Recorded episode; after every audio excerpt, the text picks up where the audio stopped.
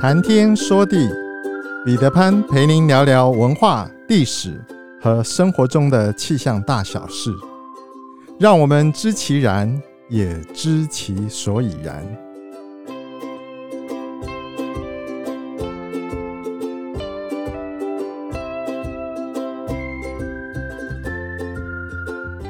谈天说地，潘大刚空中与您相会。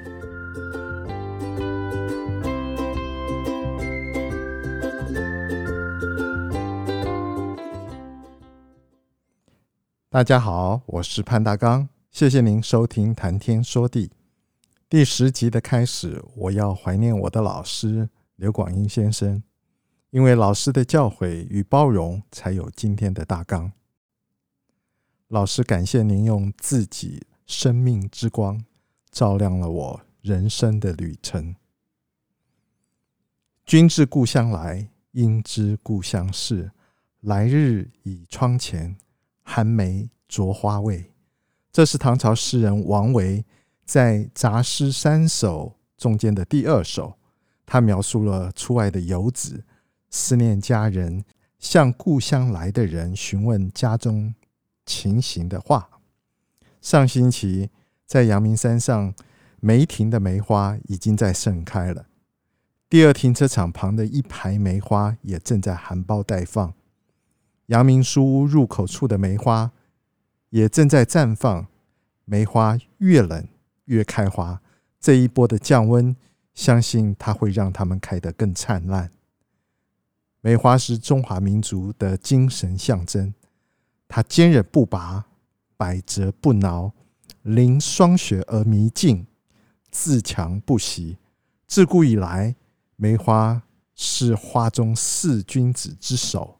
岁寒三友之一，士大夫常常用梅花来比喻高风亮节的气节。梅花更是我中华民国的国花。今年十二月二十一日，正好也是二十四节气中间第二十二个节气冬至。通常冬至会是出现在每一年阳历的十二月二十一日到二十三日之间。冬至这一天，太阳直射南回归线，太阳往南已经走到了极致。太阳光对于北半球的倾斜角度最大，北半球的白天最短，黑夜最长。冬至这一天过后，它将逐渐的开始往北，太阳直射点也开始逐渐从南回归线向北移动，北半球的白天。将会逐日增长。传统上，冬至也称为冬节。冬至的“至”是极致的意思。冬至是说寒冷阴气已经到达了极点。过了这一天，冬至一阳生。在西元五百五十年南北朝的时候，民间就有文字记载了，在中原大陆。不同的地方有不同的九九歌，来表达物候变化的民间歌谣，或者是说是顺顺口溜。九九指的是冬至或者是夏至之后的八十一天，一个叫冬九九，一个叫夏九九，也就是从冬至之后数九个九，或者是在夏至之后也数九个九。民间一般熟悉的是指冬九九，每九天称作一个九，从冬至这一天开始数，按次称为头九、二九、三九，一直到九九，这就是所谓的数九寒天。数到八十一天的时候，九尽桃花开。为什么要数九呢？为什么不数二、三、四、五、六、七？八，为什么不数这些，而却要数九呢？这跟中国传统哲学中的阴阳消长、阳长阴消，就象征着暖来寒去。九呢，这一个数是至阳之数，九又是至大之数。至阳之数的累积，意味着阴气的日益消灭。累至九次之后，它就到了尽，到了顶端，到了尽头，意味着寒去暖来。数九的第一天称为入九，最后的一天称为出九。九九歌的产生和流传，至少已经有一千四百五十年以上。所谓的画九，则是冬至以后计算春暖日期的图。明代《地景景物略》记载说：“冬至日，画树梅一枝，为半八十又一，日染一半，半尽而九九出，则春生矣。”曰“九九消寒图”。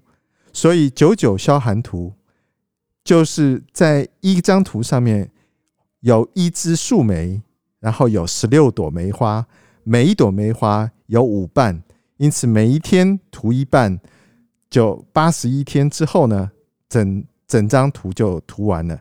而这个图呢，有文字、有圈圈，也有梅花这三种。元朝杨允福在一首诗中间曾经提到过“冬九九九九图”，他是这样说的：“试数窗前九九图。”余寒消尽暖回初，梅花点遍无余白。看到今朝是姓朱。这是元朝杨允福的一首诗。我们根据不同的地方，我们找到了一些不同地方的九九歌，我们也分享一下。在北京的九九歌是这样讲的：一九二九不出手，三九四九冰上走。五九六九沿河看柳，七九河开，八九雁来，九九加一九，耕牛遍地走。这是北京啊九九歌。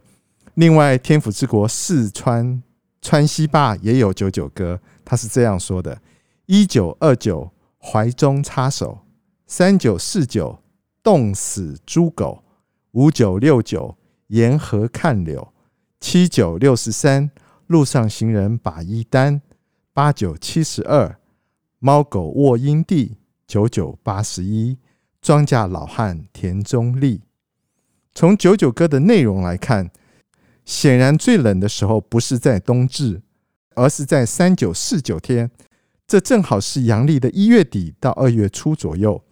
经验中，我们常常觉得春寒料峭才是真正的冷。虽然冬至这一天，北半球白天最短，但是在气象上，冬至的温度并不是最低。那是因为地表上有累积的热能。